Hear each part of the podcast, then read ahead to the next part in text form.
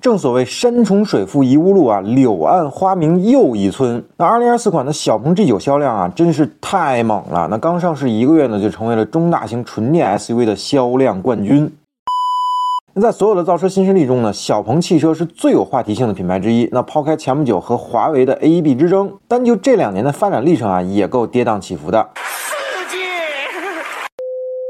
在二零二一年呢，小鹏汽车还是蒸蒸日上，但从去年下半年开始呢，就因为各种问题啊，车型销量急转直下，陷入了沉沦。不过还好呢，及时推出了二零二四款的小鹏 G9，那得到了市场的重新认可。那上市七十二小时呢，就有八千台的大定数量。那十五天后呢，大定总量更是达到了一点五万台，而十月的销量呢，也是达到了四千五百九十三台，成为了中大型纯电 SUV 车型的销量冠军。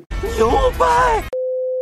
并且呢，整个品牌的销量也超过了两万台，可以说啊，小鹏汽车度过了至暗时刻，完成了绝地反击。那么都是哪些人在购买新款的小鹏 G9 呢？根据小鹏官方统计的数据啊，那 G9 的车主中呢，在一线和新一线城市生活的占比超过了百分之六十四，二十六到三十五岁的消费者呢，占比百分之四十，三十六到四十五岁的消费者占比呢百分之三十七。那可以说啊，主要吸引的都是消费能力最强的中青年人，而从事的领域呢，主要为金融投资、互联网和事业单位等，确实是当今社会的。中坚力量。那么最后呢，再聊聊小鹏汽车和 G9 是如何涅槃重生的。那我觉得呢，主要是两个原因。首先呢，是新款 G9 的综合产品力呢非常强。那不只是三电系统很好啊，那智能驾驶系统呢也得到了消费者的青睐。因为 Max 版本的车型销量呢占比达到了百分之八十，说明大家呢非常认可小鹏的 XNGP。再有呢，就是小鹏汽车真的是知晓了用户的需求，那愿意去倾听用户的声音。譬如 G9 的产品经理们啊，每天都泡在社区里，逐条去查看用户的留言，不愿意错过任何有价值的建议。好了，那您对小鹏汽车的涅槃重生和 G 九的大卖又是如何看待的呢？欢迎评论区留言，咱们继续讨论。